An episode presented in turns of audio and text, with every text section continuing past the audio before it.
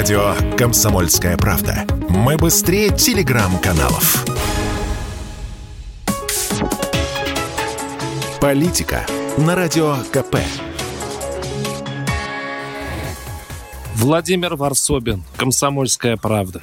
Если кто-то думает, что все это скоро закончится, что не может наваждение продолжаться долго, разочарую. Мы в начале большого пути только в начале.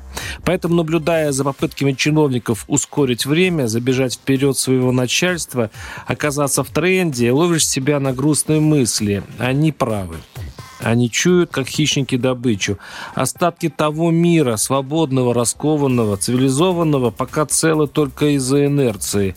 Его дни сочтены.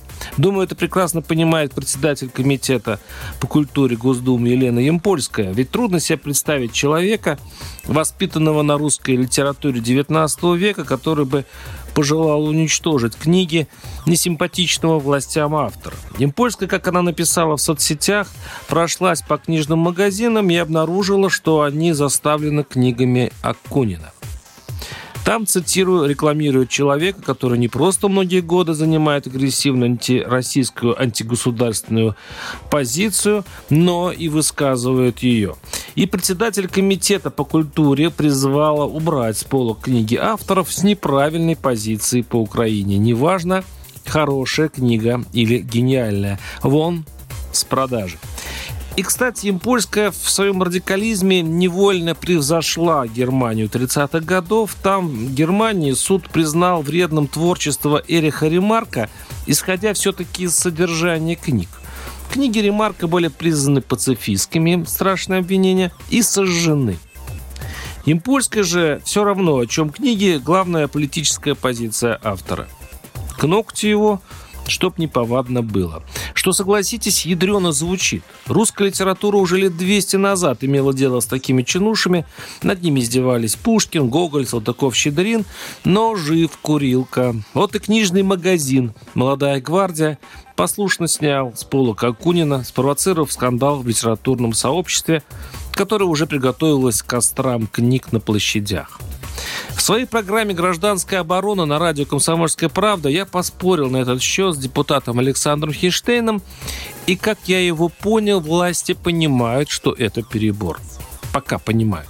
Процитирую Хинштейна.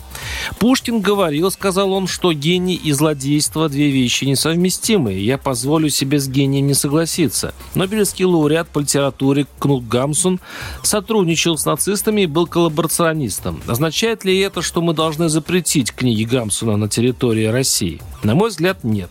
Если в каждом конкретном произведении будут выявлены те основания, которые позволяют их считать экстремистскими, оборот их запретят. Но когда мы говорим о том, что нам не нравится, допустим, Акунин. Мне позиция Акунина вызывает исключительно чувство отторжения и возмущения, но при этом не признать то, что он талантливый писатель, наверное, было бы глупо. Означает ли это, что человек Акунин, которого я не люблю, теряет свое право быть Акуниным писателем, если его произведение не содержит в себе ничего противоправного и запрещенного? Нет. Конец цитаты. Цивилизованно? Да. Но костры из книг, неудобных для властей авторов, все-таки возможно. Конечно, никто не будет бегать с бензином и радостно прыгать через костер. Хинштейн сказал очень простую и холодную, как лезвие ножа, мысль.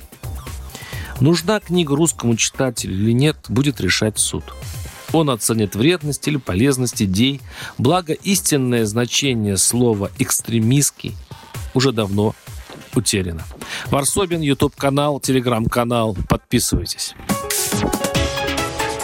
Политика на Радио КП.